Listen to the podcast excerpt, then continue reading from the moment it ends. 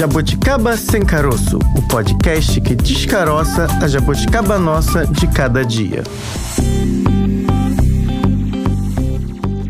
Começa agora mais um Jabuticaba Sem Caroço, um podcast da Sputnik Brasil que está no ritmo de reta final. Bárbara Pereira, é só o começo, é o final. 2022 indo, 2023 chegando. Assunto não falta por aqui, né? Não falta não, Francine Augusto, e eu digo para você que eu sou daquelas que falam tchau 2022. Chega. Beijo, deu, não me liga. Beijo, não me liga. Que venha 2023, que porque eu gosto de renovações. É bom. Então, eu vi outro dia um meme, Fran, dizendo: ai, que chato, vai começar o período em que as pessoas começam a se despedir e já falam, já vai tarde para 2022. A galera good vibes.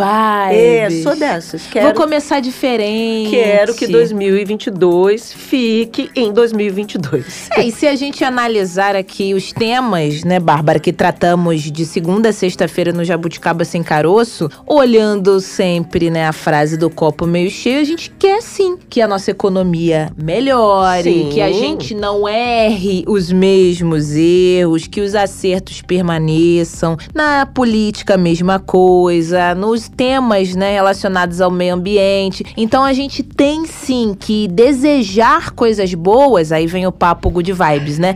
Pra vibrar coisas boas, porque se formos a pessoa, ó céu, ó dia, a economia não melhora, nossa política tá como tá. Mas e aí? Tem que arregaçar as mangas, né? Exato, e para isso precisa de renovação. A gente não fala em renovação em várias áreas, a gente precisa de um ano renovador. Então, 2022 deu o que tinha que dar, beleza, tudo bem, não tivemos muitas coisas boas para falar, principalmente nesse assunto que é o nosso assunto de hoje, a economia. Então, que venha 2023. Mas antes disso, a gente precisa fazer aquele balanção, sabe? Ah, o que eu fiz de bom, o que eu não fiz de bom, o que, que eu posso fazer para melhorar, aquela listinha da agenda antigamente. Hoje em dia não existe mais agenda, né? Mas a gente faz uma agenda mental aqui, né? Não tem aquela agenda do papel. E é isso que a gente vai fazer no episódio de hoje com a economia, falando, descaroçando. Descomplicando. Descomplica, espremendo Opa, a jabuticaba. Exatamente.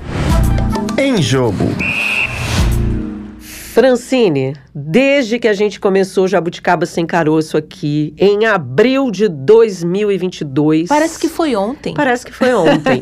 a gente já descaroçou e muito a economia brasileira. Hum. Temas delicadíssimos, muitas jabuticabas relacionadas à economia. E foi um ano aí de muitas oscilações. Quando o assunto é economia, um sobe e desce danado. mais sobe do que desce. Isso em diferentes produtos, itens, listas. E a gente vai aí. Aí a gente fala do preço da gasolina. Os produtos, uns subiram muito mais que os outros. Aí o brasileiro resolveu, então, de alguma maneira, né, minimizar aquele transtorno, cortar da lista do supermercado, como, por exemplo, a carne, né, a proteína e também o café. Menina, eu que gosto de um cafezinho. Nossa. Ou fazia o chafé, ele mais fraquinho pra render, ou abstinência mesmo, não toma. Vamos contar a verdade? Que Hum. a gente falou que não tomava nem mais café antes de sair de casa. Deixava pra tomar aqui na firma. É verdade. Bem patrocinadas aqui, né? Espero que o chefe esteja nos ouvindo nesse É. momento. Um café maravilhoso, caixas e caixas disponíveis pra gente. A gente resolveu economizar. Foi o nosso jeitinho jabuticaber de resolver essa questão do preço do café. É, assim, um jeitinho meio, né, espertinho. Não, é um jeito. Já que nosso ambiente de trabalho disponibilizava Permite, o é café, verdade, é permite. Eu vou tomar em casa, às vezes a gente faz, que é só um pouquinho, faz a mais, sobra, e não tava dando pra desperdiçar, Bárbara. Na sua listinha, Hum. é, o que que virou artigo de luxo? Eu, por exemplo, o café pra mim virou É. artigo de luxo esse ano. Pra mim, a carne A mesmo. carne também, A é proteína. verdade. e eu gosto de carne vermelha mesmo, porque quando a gente fala de proteína, a gente pode falar do ovo ali tem a, a promoção da cartela de ovos, que eu sempre fico monitorando. Tem o frango, que subiu absurdamente. Aham. Antigamente eu comprava com mais frequência aquelas cartelas, aquelas bandejas do peito de frango, que é bem versátil, né? Você faz desfiado, bife, enfim. Até o frango ficou difícil, Bárbara. É. A nossa moda pra cuidar do corpo e comer frango, é, peito de frango. Com pra- batata doce. Com batata doce. Quem, quem tem esse hábito, né, de alimentar, teve que reduzir também, recuar e buscar outras alternativas. E é isso aí. Alguns e vários, alguns não, vários produtos se tornaram artigo de luxo pra muita gente, né? Sem falar, Fran, nas contas de energia. Eu lembrava da minha mãe. Você é sócia da. Aí falava a empresa. Da concessionária de energia. Da concessionária. Agora é, sou eu que fico em casa pagando luz que não, né, que não, não tá sendo usada. Ali você não tá naquele ambiente. Abre a janela pra pegar aquele ventinho aí, não precisa do ar-condicionado. Ar-condicionado, gente, é algo que não, não sei, não dá pra usar. Só estou esperando o verãozão mesmo pra poder ligar. Botijão de gás É. pra uma galera aí. A gente viu o retorno de pessoas cozinhando com é, Lenha, né? lenha, ne- é, com madeira, de qualquer tipo de Verdade. madeira ali. Algo muito arriscado, muito perigoso. Vimos aí alguns, alguns casos de acidente com Verdade. fogo, né? Com fogo. E outras contas aí do dia a dia também, né? Essas contas ficaram tão altas, tão altas, que foi um ano em que o brasileiro se endividou, né, Fran? É, a gente tinha que pensar, eu falo a gente porque estamos também nessa listagem, né? Lógico que perto de determinados grupos somos privilegiadas, mas, por exemplo, nesse caso que a pessoa tinha que é, procurar uma madeira ou qualquer coisa para conseguir aquecer o seu alimento ali, ela não tendo nenhuma renda, ganhando ali, conseguindo de uma maneira, às vezes, até bem árdua, um auxílio, né? Como o governo forneceu. Se ela der quase a metade do valor do auxílio, e não é exagero, né? Dependendo de quanto ela ganha ali, para comprar o botijão de gás, ou pagar a luz, ou pagar. Ela não vai comer. Então, né? Quem tem fome tem pressa, né? Já, Já- diria aí. Já dizia Betinho. É. Os preços do botijão foram de fato assustadores, É. né? A gente chegou, fez um episódio aqui falando, É chegou a 170, 180 em alguns lugares. 180, se quando você coloca ele ao lado do auxílio, É. ele é quase aí quantos por cento aí? Vamos fazer Não, a e conta. aí a pessoa é, paga isso e tem algum susto ali, acaba tendo que comprar um medicamento. E, enfim, é algo muito complexo mesmo, muito delicado. Um ano que o brasileiro, pelo menos em algum setor aí, ele ficou endividado. Bárbara, em novembro, 80% das famílias tinham alguma conta em atraso. Além disso, a gente teve um ano de muitas expectativas, né? Falando da questão do auxílio emergencial, principalmente para os que mais precisavam, né? E não são poucos os brasileiros que continuam dependendo desse auxílio emergencial. Pois é, Fran, porque afinal o país voltou para o mapa da fome, É. né?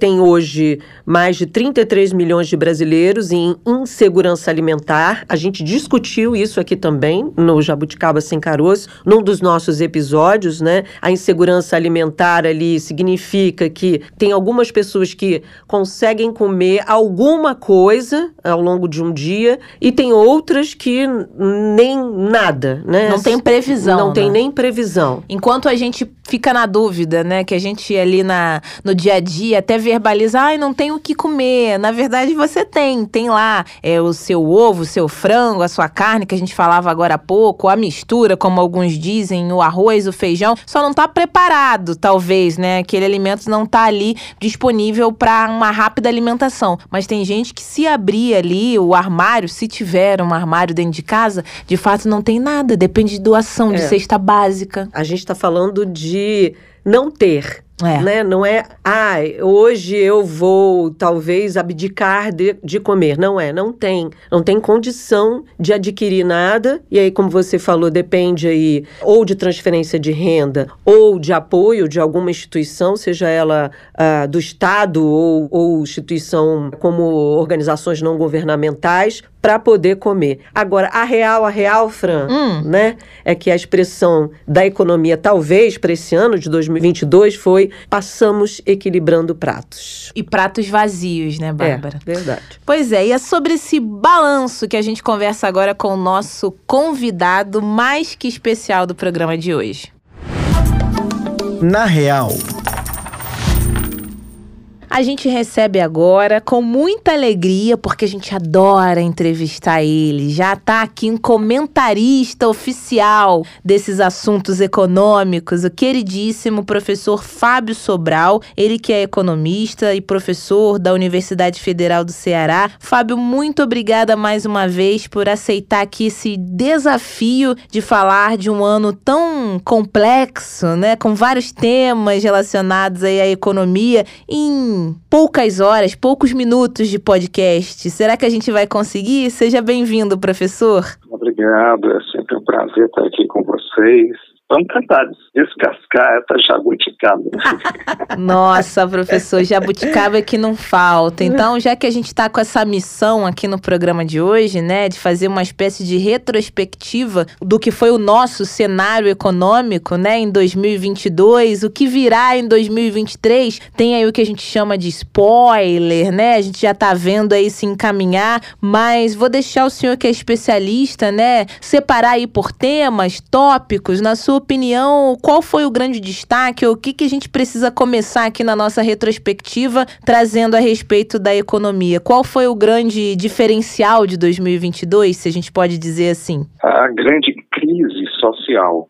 Uhum. Há uma desconexão entre o pensamento dos economistas, em sua maioria da academia, os economistas chamados ortodoxos, os economistas de mercado, os economistas que compõem ainda né, o governo e a realidade do povo brasileiro. Eu acho que uhum. esse é o grande destaque. Você ter mais de 32, 33 milhões de pessoas passando fome, é incrível que se possa imaginar qualquer forma de comemorar um sucesso. A equipe do ministro Paulo Guedes comemora um certo sucesso. Ele, ele se diz né, um ministro da economia vitorioso no mundo. E que vitória, que lástima, que tragédia, onde o povo brasileiro foi jogado mais de 100 milhões de pessoas em insegurança alimentar, ou seja, com menor quantidade de alimento necessária,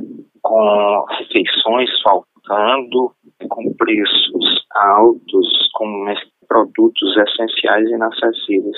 Eu acho que os economistas, de um modo geral, se dividem em dois grupos: os que compreendem esse sofrimento das pessoas, das pessoas concretas, ou os que vivem em um mundo de, de mercados financeiros, de ações, de empresas, uhum. De lucros extraordinários. Eu acho que esse é o principal destaque. Houve uma desconexão da realidade por parte desses economistas é, tradicionais e que estão ligados ao poder. Esse é, é, é, chocante, essa realidade chocante.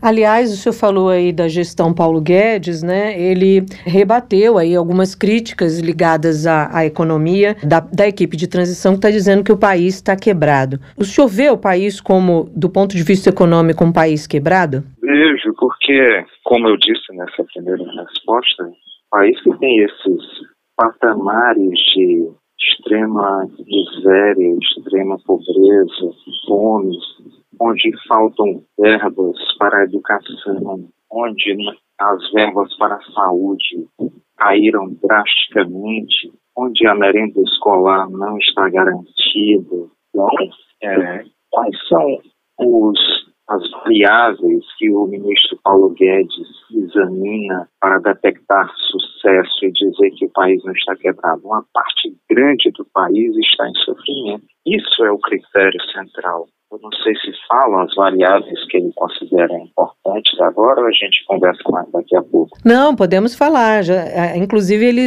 é, libera, solta uma nota aí rebatendo ponto a ponto, né? Qual o ponto que o senhor gostaria de ressaltar? Porque ele fala que não há endividamento, enfim, ele traz uma série de pontos ali, claro, obviamente, contra-argumentando aí com a ideia de que o Brasil não está quebrado. Qual o ponto aí que ele traz, que ele aponta? Pergunta que o senhor gostaria já de começar a avaliar? Um deles é esse do endividamento, é a relação dívida Uhum, ou, uhum. ou explicando para nossos ouvintes assim, qual o volume da dívida do país e qual o volume da produção do país no ano. Então, é, havia uma proporção mais ou menos de 75, 74 e pouco por cento de endividamento e caiu. Mas caiu por quê? Baixa um número frio. Essa ideia dos números isolados do contexto são para enganar as pessoas, né?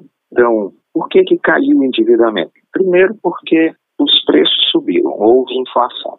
Se houve inflação, os impostos que o governo arrecada, os tributos que o governo arrecada também são majorados, são, são é, aumentados, né? Uhum. Se algo custava 10 reais e agora custa 12 e você cobrava 10% de tributo, então você recebia um real, agora você recebe em 20. Então a arrecadação tributária do governo subiu por causa da inflação. Mas ela, essa arrecadação tributária não subiu por causa da inflação. Quem, na verdade, está financiando essa arrecadação tributária? O conjunto da população brasileira, que com os custos mais, alto, mais altos dos produtos financiou esse crescimento da receita tributária do governo. Quer dizer, é o empobrecimento das pessoas mais frágeis, mais vulneráveis e o fortalecimento do governo. Que grande vantagem, que grande expertise econômica, econômica né? que grande capacidade técnica é essa. Vamos subir os preços, penalizar a população brasileira, aumentar a receita. Eu aumento a receita, diminuo o endividamento do governo.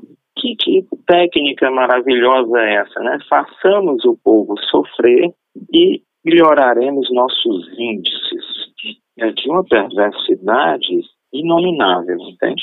Uhum. Esse é o primeiro aspecto.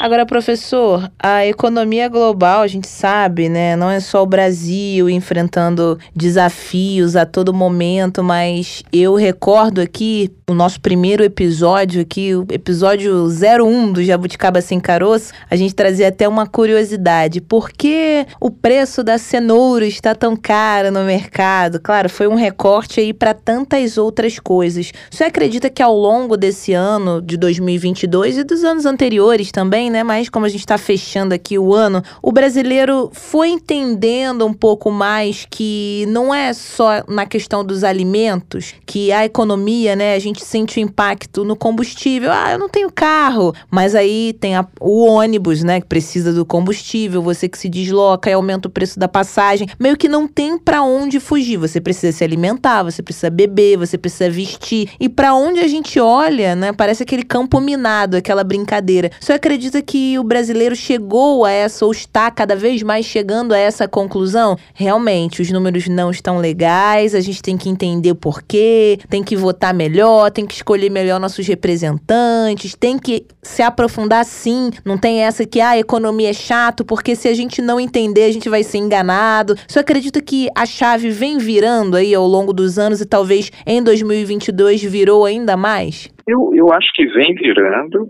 A eleição do novo governo, do governo Lula, terceiro governo Lula, foi uma prova disso.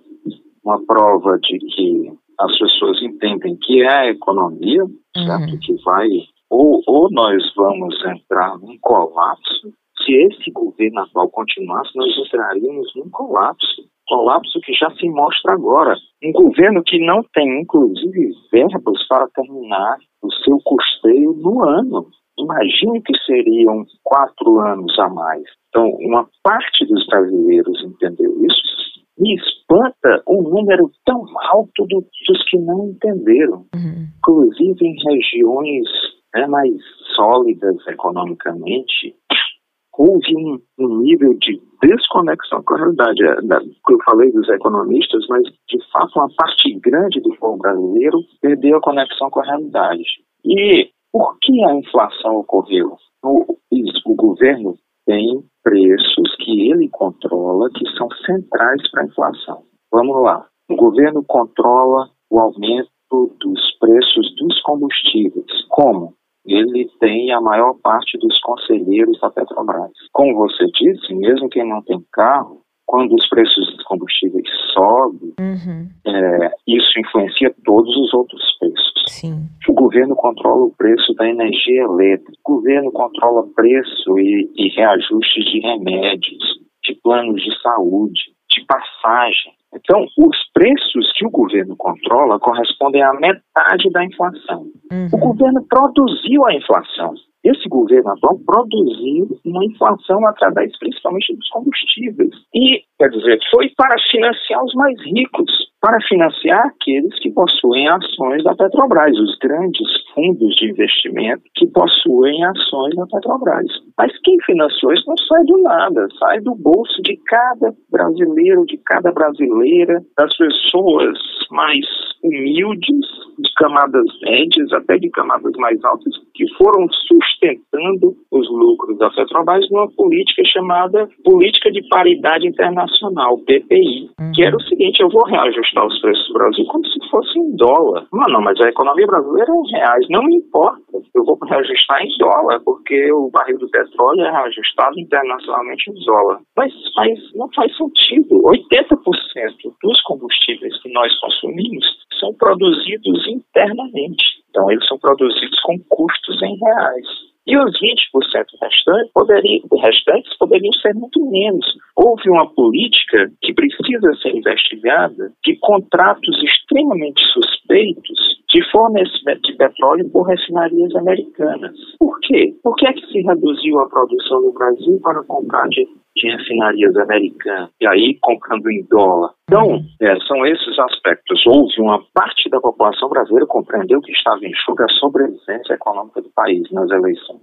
Outra parte grande desconectada dessa realidade. E o governo produziu o processo inflacionário. Esse governo, ele, na verdade, eliminou o plano real que foi feito lá atrás. O plano real pressupõe uma certa ligação entre o real, a nossa moeda, e o dólar. Esse governo desequilibrou isso. Ele promoveu ganhos imensos no setor de venda e compra de dólares, ele aumentou o preço do dólar, ele aumentou o preço dos combustíveis, ele aumentou o preço da energia, ele deixou um rombo de 200 bilhões na Eletrobras e arrebentou uma série de setores estratégicos, empobreceu o país, empobrecia a cada dia. A cada pequena compra que você fazia, ao pagar mais caro, você empobrecia de propósito. A inflação no Brasil tem uma realidade distinta da inflação e da economia do restante do mundo. Agora, professor, diante de tudo que o senhor está dizendo aí, e fica essa, sempre essa discussão, né? Você está ali fazendo uma economia liberal, o outro, essa mesma economia liberal que é mais que o mercado regule tudo, não pode ser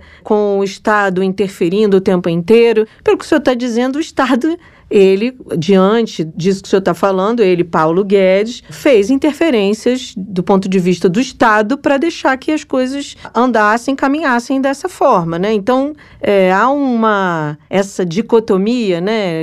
É liberal, não é liberal, enfim, é mais intervencionista, não é mais. Isso também põe, de alguma forma, por terra aí essa ideia, ou não? Ou eu estou fazendo uma análise errada aqui? Não, sua análise está corretíssima.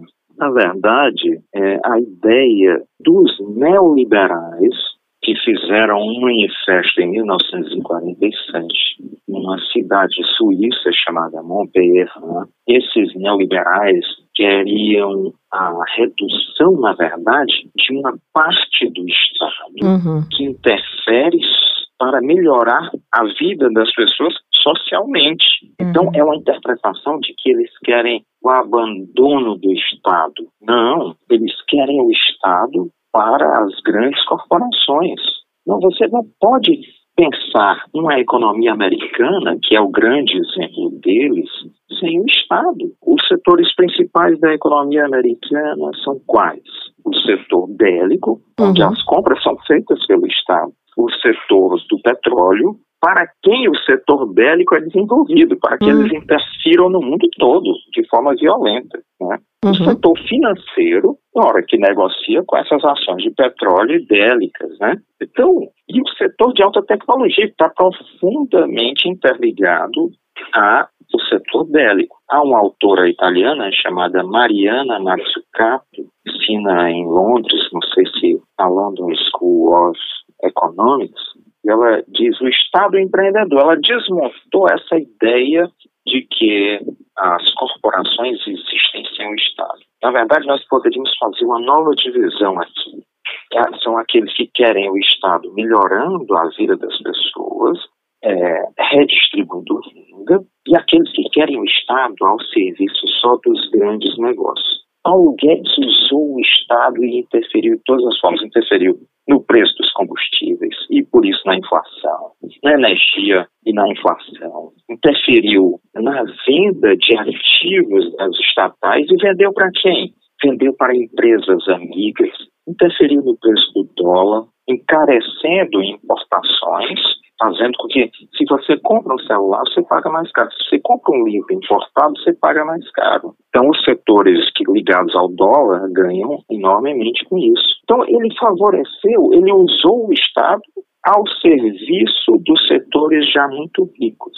Por isso que o número de bilionários aumentou, por isso que o número de milionários aumentou, e olha que surpresa, o número de pobres aumentou, o número de extremamente pobres aumentou o número de extremamente miseráveis aumentou. As duas coisas não estão desligadas. Ele usou o Estado ao serviço desses setores de altíssima renda, contra os setores de média e baixa renda. É essa a divisão, a ideia desses liberais que dizem, não, nós somos contra a intervenção do Estado, eles estão mentindo, eu vou dizer assim, abertamente, vocês me desculpem termo, mas é uma mentira. É o uso do Estado para o seu benefício. Eu vou vender uma refinaria pela metade do preço, como foi vendida uma refinaria na Bahia. Eu vendo pelo... Por que, que eu vou vender pela metade do preço? Por que, que eu vou vender a distribuidora de gás da Petrobras por um valor irrisório e depois que vendo os canos onde passam esse gás, eu alugo a essa empresa que comprou os canos onde o gás passa. É como se você vendesse a geladeira da sua casa e depois alugasse a quem você vendeu. Não faz sentido. Outra coisa também que não faz sentido, professor, é a gente, em algumas situações, né, um grupo aí,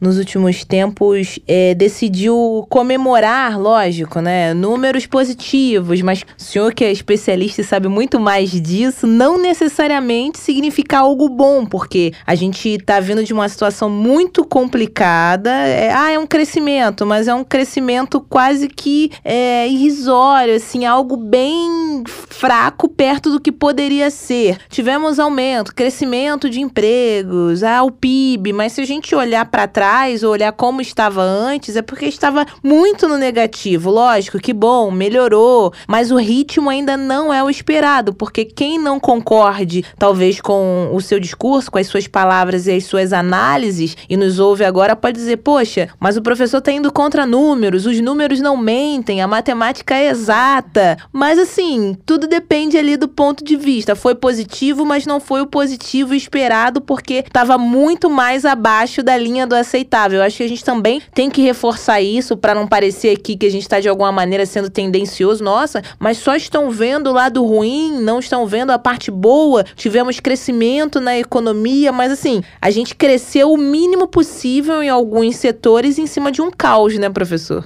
É, eu, eu, eu, é uma coisa que eu sempre falo para minhas alunas e alunos. Economia é política, é a escolha política de que lado você olha. Nós estamos assim, ah, a economia cresceu. Aí eu pergunto, peraí, a economia cresceu, mas a população cresceu quanto? A economia cresceu o suficiente para fornecer emprego aos mais jovens?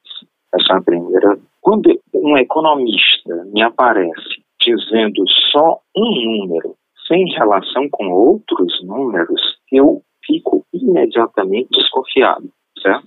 E como você disse, é, é, a imagem que eu faço é a seguinte: nós levamos um tombo de 10 metros, certo? Estamos num buraco de 10 metros. Aí nós subimos 7 metros. A economia cresceu 70%. Eu estou fazendo uma imagem, né? Uhum, uhum. Manchete do jornal, né, professor? É, mas no fundo você está ainda a 3 metros de sair do buraco. É isso que ocorreu. Nós, tam, nós estamos num patamar de produção mais ou menos de 2012 2013. Nós, nós, ah, nós estamos num Brasil de 2022 com uma economia de 10 anos atrás.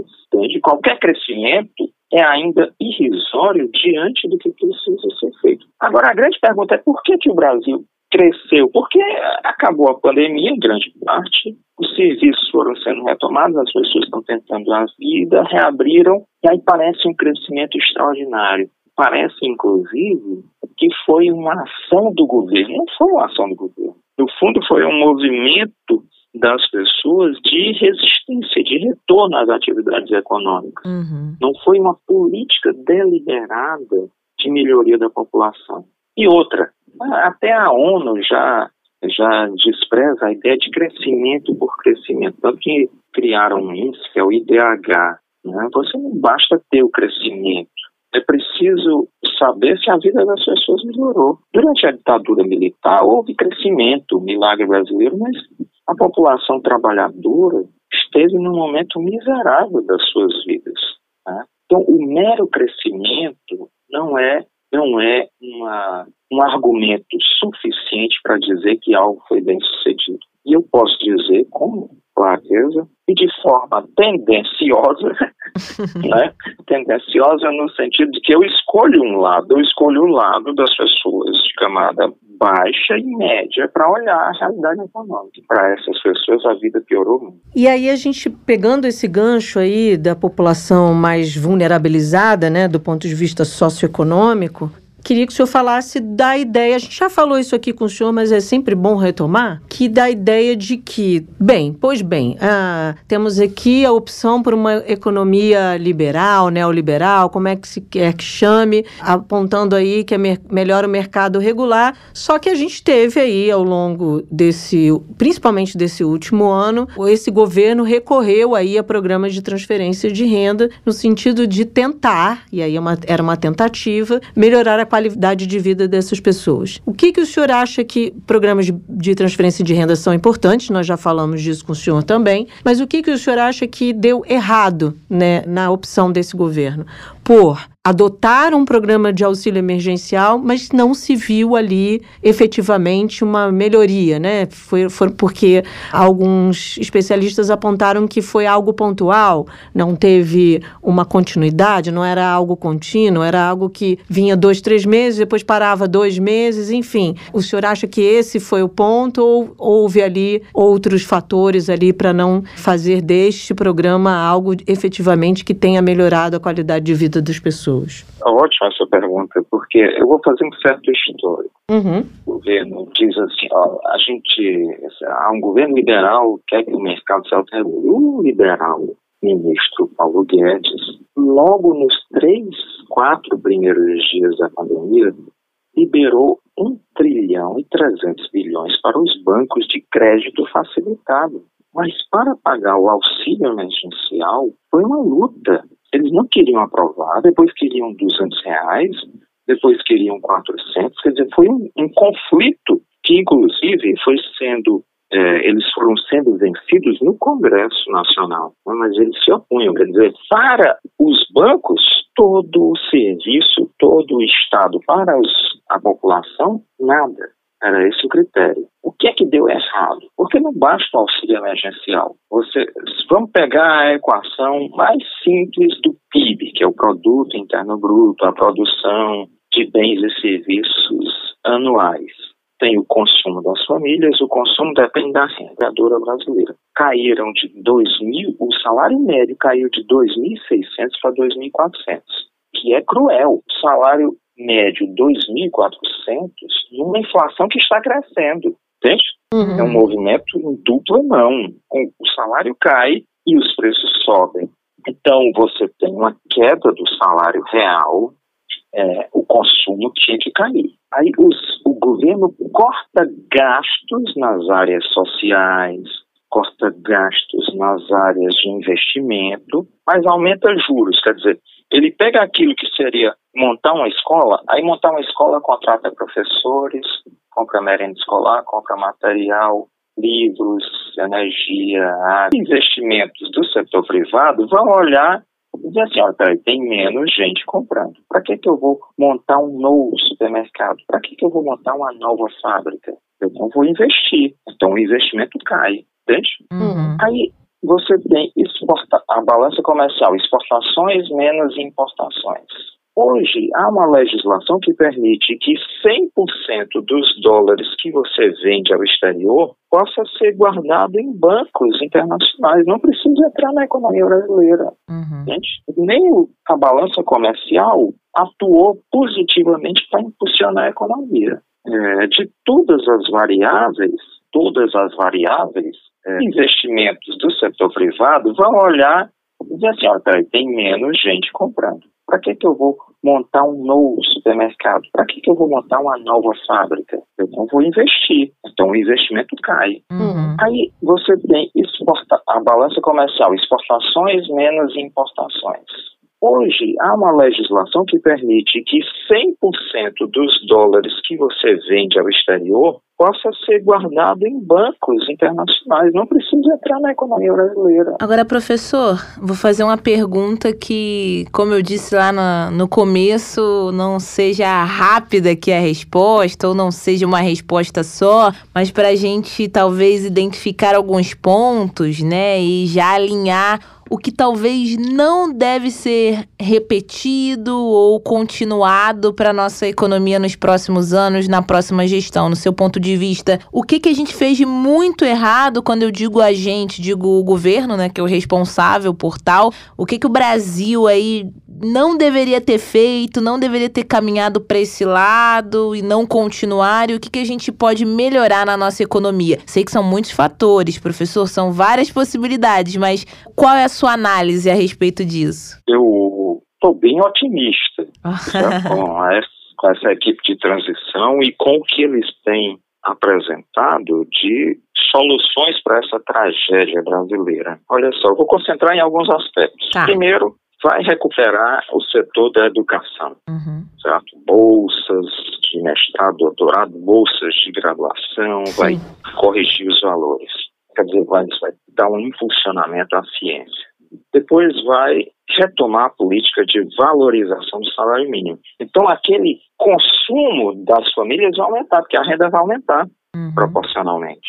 Depois, Sim. o governo vai voltar a investir então, vai impulsionar também o PIB, é mais um fator impulsionador do vai manter a assistência social, vai deixar de ser Auxílio Brasil, voltar a ser Bolsa Família, mas não é só a mudança do nome. Vai haver a manutenção dos 600 reais e o aumento de 150 reais por criança. Ora, isso tende a ter um impacto enorme na alimentação das pessoas, né, na superação da fome, da miséria. Então, esses são fatores que me animam muito. O mercado financeiro está dizendo assim: ah, isso é uma irresponsabilidade.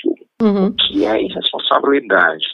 Deixar as pessoas morrerem de fome, perder uma geração de crianças com fome, ou permitir que elas estudem, se alimentem e vivam melhor, pelo menos um pouco mais dignamente.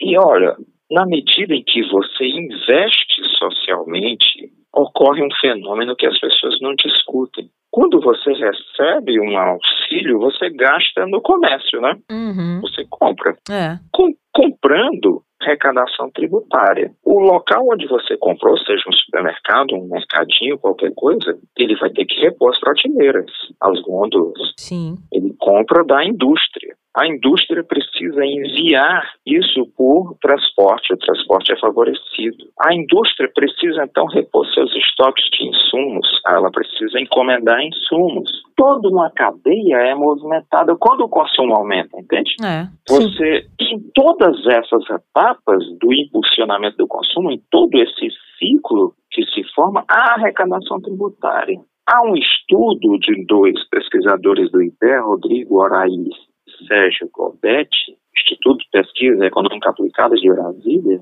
é, que mostra que cada real investido em área social aumenta a arrecadação tributária, não é gasto. Eu, se eu não me engano, o dado é o seguinte: você investe um real em benefícios sociais, isso faz a economia crescer e o, os governos, nas suas diversas esferas, recebem um real e sessenta de volta em tributos. Uhum. Quer dizer, na verdade, qual é o negócio que dá 60% de lucro? Então, investir na área social dá lucro. impressionante para o governo. Uhum. A arrecadação tributária aumenta, o PIB melhora. É. Agora, se você dá dinheiro para juros, a bancos, esse dinheiro não entra na economia real. Ele circula num espaço abstrato, num espaço virtual e não desce ao mundo real. Então, eis a grande, a minha fonte de otimismo. A vida das pessoas, ao ser beneficiada, ser melhorada, ser apoiada, faz com que a economia brasileira possa voltar a funcionar. Agora, professor, existem pares seus aí, economistas, é claro que a economia tem diferentes visões, né? Mas que insistem na ideia de que esse dinheiro que a PEC da transição está aí propondo para o social não melhora de fato a economia brasileira. E também, por outro lado, que é importante é manter ali, não furar o teto de gás, que o que importa é que a gente fique lá com as contas em dia, mesmo que estejamos aí colocando parte da população em risco, risco de vida mesmo, né? Porque se você não come, você não tem como sobreviver. O que, que faz com que ainda tenhamos essa ideia de que é melhor não furar teto de gastos, é melhor manter contas, é melhor manter superávit, é melhor do que fazer investimento no social, tendo esse cenário que temos aí no Brasil, né? O senhor já apontou aí fortemente de quantas pessoas no Brasil em situação não é só de segurança alimentar, né? Porque existem camadas de insegurança alimentar. Come um pouco, come um dia, não come no outro. Tem gente que não, come, não está comendo de jeito nenhum, porque não tem condição nenhuma, né? O que que faz com que esse olhar de que é risco, é risco, é risco, manter aí, ter a PEC, seja mantido? Continuamos pensando num risco do ponto de vista econômico. É, esse é um, é um tema super complexo, porque há muitas motivações. Há pessoas que aprendem nas faculdades de economia ortodoxas esse mantra se bem que o mantra é uma coisa legal. É. vamos, vamos, tirar o mantra. A pessoa aprende essa repetição mecânica de ideias e ela acredita, mesmo sem participar dos ganhos. Então, tem uma multidão de economistas que vive a vida do povo brasileiro não, não se acha do povo e defende essas ideias como se fosse assim uma religião, uma, um dogma sagrado. Bem, há esses, há os outros que são pagos por grandes empresas, corporações que se beneficiam disso. Aqui dá dinheiro para pobre se isso pode ir para a minha corporação. Muita gente está aí escrevendo e ganhando muito com isso, muito bem pago, que ele vai e defende ideias já preconcebidas. A ideia do, dos grandes acionistas, dos fundos de pensão, das grandes corporações, e se beneficia com isso, ele está tá ganhando com isso. Tem gente que é ruim mesmo, certo? Tem gente é, que é. É, é gente, a psicanálise já diz isso. Não adianta, né? Você querer ver adianta. bondade em é. quem não tem bondade. É, é ruindade isso. mesmo. É o que é e pronto. É, como diriam os meus é. parentes lá de Portugal, é o que é e pronto. São o que são. É o que é e pronto, exatamente. A pessoa é ruim, ela sente saudade da escravidão, ela sente saudades da monarquia, ela sente saudades da casa grande, hum. ela se imagina aí. Um autor brasileiro, é, um livro chamado La Nação Mercantilista, diz, deixa eu ver aqui, Jorge Caldeira. Há um setor dominante brasileiro que esteve ligado ao atraso, um atraso produzido no Brasil, sabe? Uhum. Que não quer um país que se, se desenvolva, que melhore e que, inclusive, mantém relações e conexões com setores internacionais. Por que? Eu vou fazer uma pergunta simples. Por que fechar ou vender a Ceitec, uma estatal que fabricava condutores, supercondutores, microprocessadores, sei lá, lá no Rio Grande do Sul, para tornar o país dependente, para não concorrer com as empresas internacionais. Por que comprar petróleo refinado dos Estados Unidos? Por que não das refinarias locais? Por que é, destruir a ciência brasileira? Então, há pessoas ruins que são favoráveis ao atraso. O atraso é um projeto, sabe? Uhum. Não é uma circunstância casual, fortuita, ou fruto, como exclusivamente da nossa herança portuguesa e católica. Isso é uma conversa fiada. O atraso aqui foi produzido, entende? o da, Ribeiro dizia isso, né, professor? Isso, exatamente. A, a, sobre a educação, ele dizia é, abertamente. Exatamente. o fracasso da educação brasileira é um projeto. Não é uma causa, é um projeto. Uhum. Entende? É um projeto. Agora, professor Fábio, antes de encerrarmos, conversar com o senhor é sempre muito bom. Eu falei que um episódio só ia ser pouco, mas na dúvida a gente vai te chamando várias outras vezes. A gente, lógico, né, sabe a questão da pandemia, a gente sabe que está bem menos intensa do que em anos anteriores, né, que a gente viveu aí o pico da pandemia, sabe também o quanto isso é, influenciou, né, na economia do país, apesar apesar de não ter sido só a pandemia, porque eu acho que é importante a gente falar também, porque se já tivéssemos ali uma estrutura, alguma base mais sólida, lógico, impactaria, como impactou é, outros países também, mas não foi só a pandemia, né? Foram várias situações aqui na nossa economia. Não temos bola de cristal, obviamente, esse é um assunto que a gente ainda vai viver quem sabe, durante alguns anos, não temos como saber, uma questão de saúde, mas digamos que final de 2022, já que o senhor aí é otimista, né, com os assuntos, eu também vou ser, tô aprendendo com o senhor. Acabou a pandemia, foi decretado aqui, não tem mais, acredito que talvez caia, né, os níveis, eu não entendo muito de saúde, a Bárbara entende mais. Talvez saia de uma pandemia para uma epidemia, vá regredindo, não sei se acabaria de vez. Aí a é o chama... caminho. É o caminho, Os né? cientistas estão dizendo que é o caminho, vai virar uma endemia aí. Vai mudando, que, né? Que vamos ter que conviver com isso, é convivendo com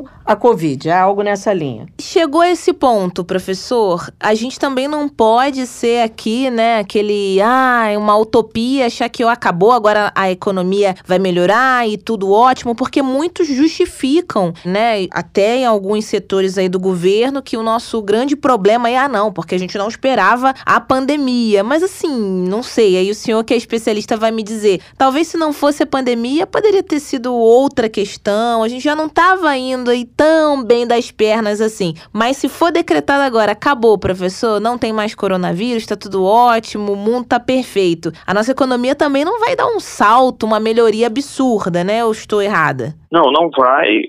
É preciso um período de recuperação. Uhum. Há preocupações porque se fala abertamente de uma crise que se aproxima econômica no, no mundo ocidental, a gente uhum. tem que uhum. deixar isso bem claro.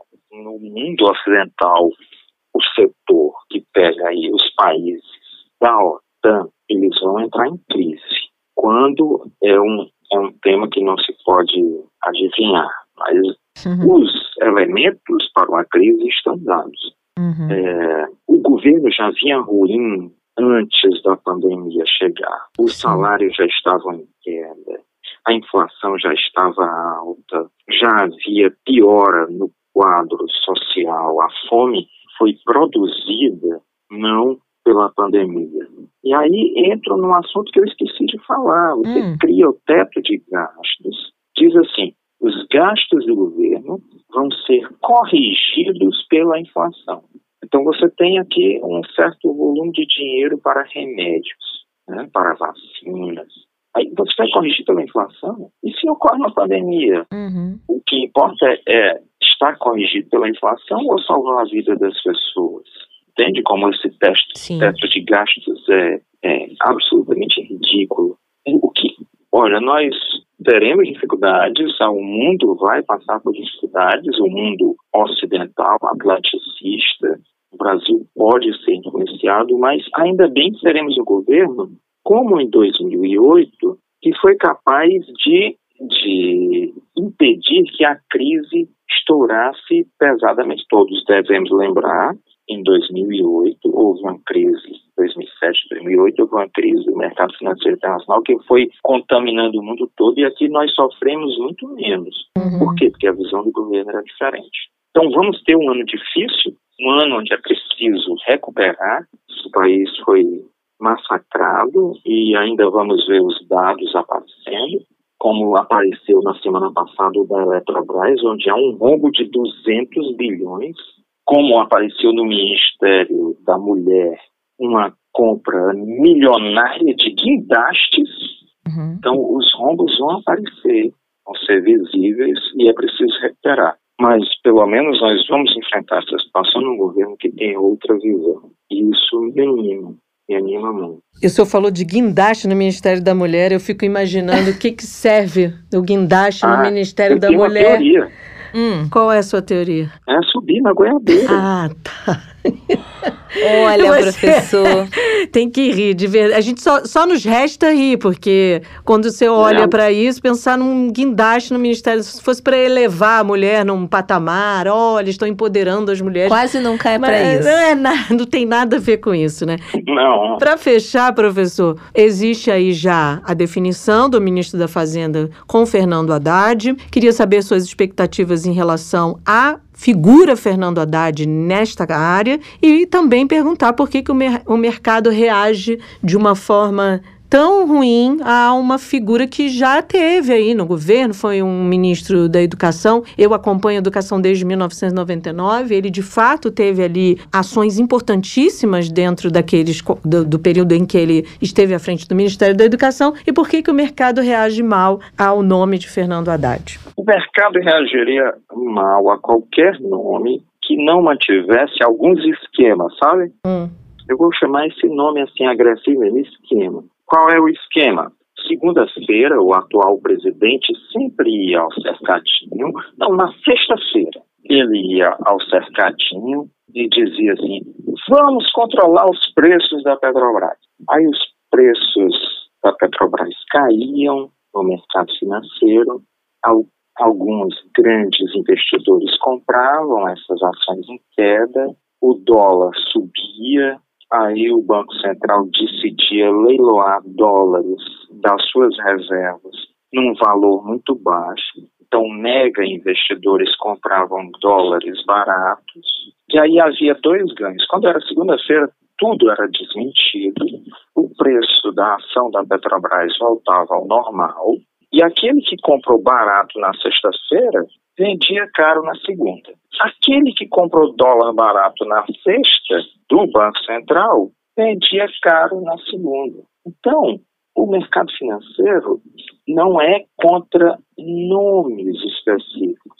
Podia ser assim um santo, certo? Uma figura é, sagrada, né?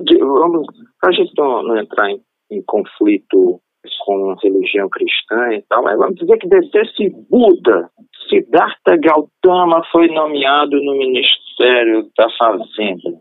Aí o mercado seria contra, porque ele ia perder esses dois grandes esquemas. É isso que está em jogo. Eles vão perder negócios que os enriqueceram assim de forma impensada. Impensada. Para onde foram esses 200 bilhões da Petrobras? Quanto de dólares o Banco Central vendeu por baixo preço? Quanto os bancos ganharam e os detentores da dívida pública ganharam a cada 1% de juros que o Conselho de Política Monetária Nacional aumentava? Quem ganhou com os canos de gás da distribuidora de gás da Petrobras? Quem ganhou com uma refinaria vendida a metade do preço? Quem ganhou com guindastes no Ministério da Mulher, entende? Eles seriam contra qualquer outro nome, não é o Fernando Haddad. Eu tenho ainda também uma certa. Eu, eu, o Fernando Haddad no Ministério da Fazenda, eu estou esperando ainda para ver, porque ele é muito ligado aos, ao Instituto INSPER, aos, ao pensamento ali do Instituto INSPER, uma ideia que eu não gosto, que eu divirjo. Então, eu achei que, tudo bem, houve essa indicação, há uma direção geral do governo positiva, mas eu espero ainda para ver o funcionamento do novo ministro. Professor, mais uma vez estamos gratas aqui, felizes com a sua participação. 2023 vem aí, claro que vamos pedir suas análises aqui ao longo de 2023, 2024, vida longa. Muito obrigada mesmo, nossos ouvintes adoram a sua participação por aqui. Boas festas, já tô emendando tudo, nem parece que eu vou trabalhar, mas estarei aqui, né? Mas não sei se falarei com o senhor, então já fica aqui o meu desejo. Muito obrigada. A gente fica muito feliz em receber profissionais, especialistas, como o senhor, que sabem passar, né? Falam de um jeito simples, porque às vezes a gente tenta ali trazer um especialista, alguém que, se o nosso ouvinte não compreender, não for fácil, acessível, não adianta. Economia não é algo tão fácil, mas com a sua ajuda a gente vem descaroçando sim essas jabuticabas. Então, muito obrigada mais uma vez, professor. Eu que agradeço, é sempre um prazer. Desejo tudo de bom para vocês também, para os que nos ouvem, para as pessoas que nos ouvem. Estou à disposição. E é como dizia o grande pintor Volpe, né, aqui no Brasil, italiano, mas aqui no Brasil, o, o pintor das bandeirinhas, ele dizia assim: é. Eu aprendi a pintar de forma simples. E como o Picasso dizia também, eu, ele aprendeu a pintar como uma criança. É. A gente precisa as coisas são simples. Uhum. Quem complica sempre desconfie. Fica a dica. É a dica. É. Professor, que a gente tenha uma economia mais simples e possível para nós em 2023 e claro, com todos aí incluídos, não com grupos separados e que não possam viver da melhor forma possível, comendo todos os dias, né? Muito obrigada, viu, professor? Eu que agradeço. Até a próxima. Tomara. Tomara. Bom, o que a gente espera para 2023 para a nossa economia, Opa, Bárbara? só- Melhorias, né? Claro, só, Só coisa vem. boa. boa. É. Pois é, que todos possam ter aí o que esperam ter, inclusive que sobre um pouco pra gente guardar, se organizar, realizar aquele sonho, seja ele qual for, mas que tenhamos ao menos o suficiente para seguir e pagar as tão temidas contas, mas acredito que em 2023 elas estarão organizadíssimas. É o meu desejo pra você e já tô verbalizando isso pra eu ouvir e acreditar que eu vou fazer isso com as minhas contas, Bárbara. Sobrando aí no seu caderninho de economia, Hum. o que, que você quer fazer? Qual é o seu sonho? Conseguir pagar todas as taxas disponíveis e não ficar tensa esse Eu ano. Aí vem as letrinhas. É meu sonho. sonho, é não ter contas. Eu tô falando de sonho. Isso aí vai ser a realidade. Ah, você é? vai pagar. Ai, Bárbara, não sei. Eu tô falando de sonho, eu quero guardar pra viajar, Fran. Eu quero só viajar. Quero viajar ao Brasil, conhecer mais o Nordeste brasileiro, quero conhecer praias, quero conhecer. Bom, eu quero conhecer um lugar diferente Quero a minhas Amazônia. É isso, Amazônia, eu nunca fui, quero ir. É isso. Vou pensar. Você me pegou no susto aqui agora, Bárbara. Não imaginava esse questionamento, mas eu vou pensar melhor pra poder realizar com sucesso. Vamos realizar, porque contas a gente vai pagar. A gente vai lá. É um fato. É um fato, a gente vai lá, é, se esforça, rala, dobra, desdobra, avança, recua, mas a conta a gente paga. É isso. Aqui, né? Nós e tem que aqui. realizar os E sonhos agora enquanto, são os sonhos. enquanto eles são, né? É, possíveis. Possíveis. É, é, enquanto a gente. A gente não trabalha só, a gente não quer só comida, a gente quer bebida, diversão e arte. É verdade. Já diziam os titãs. Agora, o que a gente sonha mesmo, Fran, é que todo mundo possa, como você falou, não só pagar as suas contas, mas que todo mundo possa comer. Porque num país com 33 milhões de pessoas passando fome, tudo que a gente não quer mais falar aqui, dar de notícia, discutir isso no Jabuticaba Sem Caroço. A gente fala, a gente tem um, um Brasil enorme, com, quando fala de economia, né? Alta do, produção disso, alta produção de alimentos,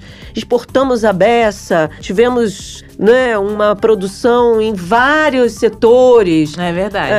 Estamos exportando minério pra caramba. Poxa, e a gente ainda fala de pessoas passando fome. É tudo que a gente não quer mais falar como jornalista. Eu não gostaria mais de dar essa notícia. Gente passando fome pra mim é algo muito dolorido, muito sofrido. É. A gente vendo essas pessoas passando fome, imagina essas pessoas de fato o que elas sentem ao vivenciar isso. Então, que o meu desejo para a economia brasileira é que a gente não tenha mais esse tipo de dado para ficar discutindo aqui. Não dá mais, Bárbara, mas uma coisa é certa, e essa sempre vai dar para ouvir o Jabuticaba Sem Caroço no seu tocador de podcast preferido, viu? Tem até maneira de nos ouvir gratuitamente. Ai, não quero pagar assinatura. Vai no site da Sputnik Brasil, sputniknewsbrasil.com.br. Você consegue nos acompanhar. Se você conheceu o Jabuticaba Sem Caroço hoje, já nos siga no Twitter, que é o jabuticabaSC, e deixo a sugestão para você ouvir os episódios anteriores. Tem muitos para você acompanhar acompanhar e já deixo convite para o programa de amanhã. Falaremos sobre a política brasileira nesse ano. Essa semana ia no ritmo da retrospectiva, se a gente pode dizer assim, né, Bárbara? Tem muito, muito, muito assunto, com certeza. É isso. Política brasileira é o que a gente mais falou esse ano aqui, principalmente por conta das eleições. Vamos então descaroçar isso amanhã. Beijo, tchau, tchau. Tchau. Jabuticaba Sem Caroço, o podcast que descaroça a jabuticaba nossa de cada dia.